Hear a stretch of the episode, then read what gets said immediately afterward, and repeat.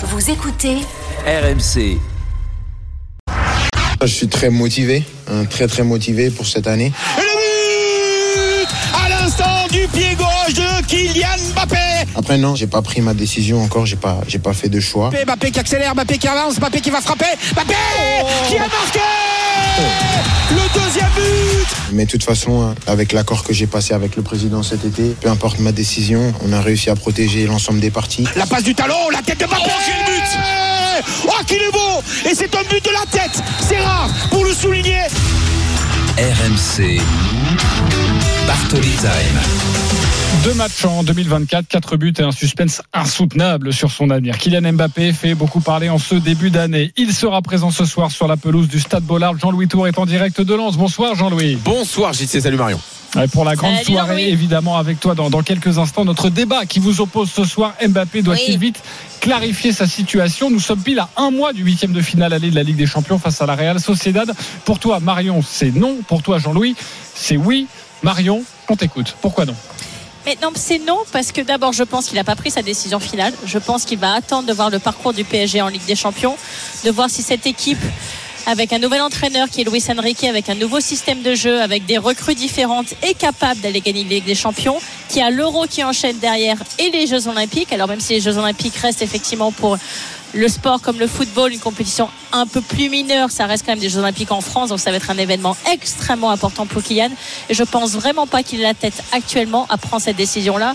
Je pense que si le PSG est éliminé soit en huitième, soit en quart, ça sera complètement différent s'ils vont euh, jusqu'en finale, voire pourquoi pas gagner la Ligue des Champions. Donc pourquoi vouloir annoncer quelque chose maintenant Surtout s'il annonce qu'il part, les supporters vont lui tomber dessus si jamais il ne fait pas des prestations absolument hallucinantes en disant ben voilà, ça y est, il a déjà la tête ailleurs, il est déjà parti, il a annoncé qu'il est parti, il veut plus se battre pour le club, il veut plus porter notre maillot. Donc je pense vraiment pas qu'il ait besoin de se mettre cette pression supplémentaire, qu'il joue ses matchs tranquillement, qu'il continue à évoluer avec le Paris Saint-Germain au plus haut niveau possible, qu'il ne se prenne pas la tête à Marion. vouloir prendre une décision maintenant. Je te coupe deux secondes car il y a effectivement pénalty pour l'Égypte face au Mozambique. 2-1 pour le Mozambique. Et nous sommes dans le temps additionnel. Yuan Bredov, Mohamed Salah pour le pénalty. Avec son pied gauche, Mohamed Salah, l'attaquant de Liverpool. Il n'a pas fait un grand match, Mohamed Salah. 2 buts à 1 pour l'instant pour le Mozambique face à l'Égypte. 5 minutes euh, de temps additionnel euh, dépassé. Il en reste encore 1 minute et 30 secondes, peut-être un peu plus avec tout ce temps d'arrêt dû à l'utilisation de, du VAR et surtout ce penalty mérité pour euh, les Égyptiens. Il y avait euh, vraiment faute, pas de doute possible. 2 buts à 1. Donc la possibilité pour les Pharaons et surtout pour le Pharaon, le joueur phare de euh, cette sélection égyptienne, Mohamed Salah, euh, d'égaliser. Beaucoup de temps à tirer ce pénalty, ça nous arrange pas, hein, Johan. Ouais, exactement. C'est vrai qu'il y a des joueurs qui sont rentrés dans la surface. Mais Mohamed Salah qui va s'élancer avec son pied gauche. Mohamed Salah, le poteau rentrant. Il s'est fait peur, Mohamed Salah, mais il permet à l'Égypte d'égaliser.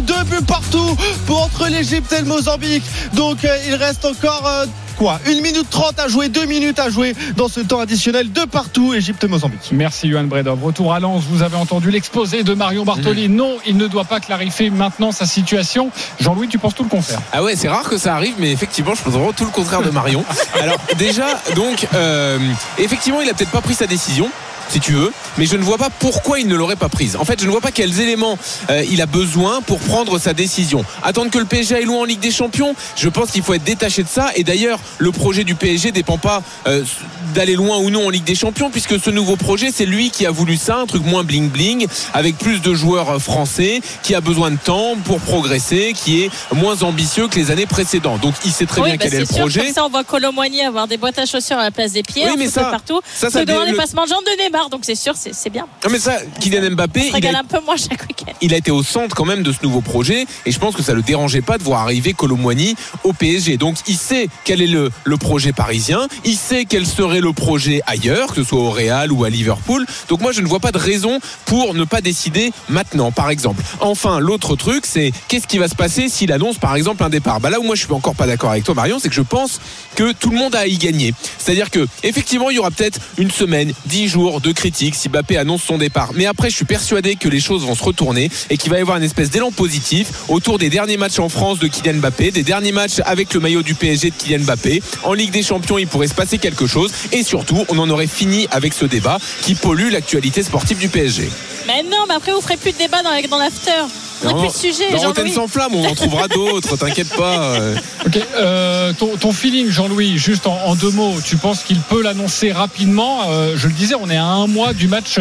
Euh, il faut pas trop qu'il tarde pour- ne pas vampiriser le, match de Ligue des Champions. Écoute, c'est ce que disent euh, beaucoup de suiveurs. On aura des infos d'Arthur Perrault tout à l'heure dans l'avant-match. C'est la tendance qu'une annonce devrait être faite. Jérôme Roten le laisse entendre également régulièrement dans Roten sans flamme.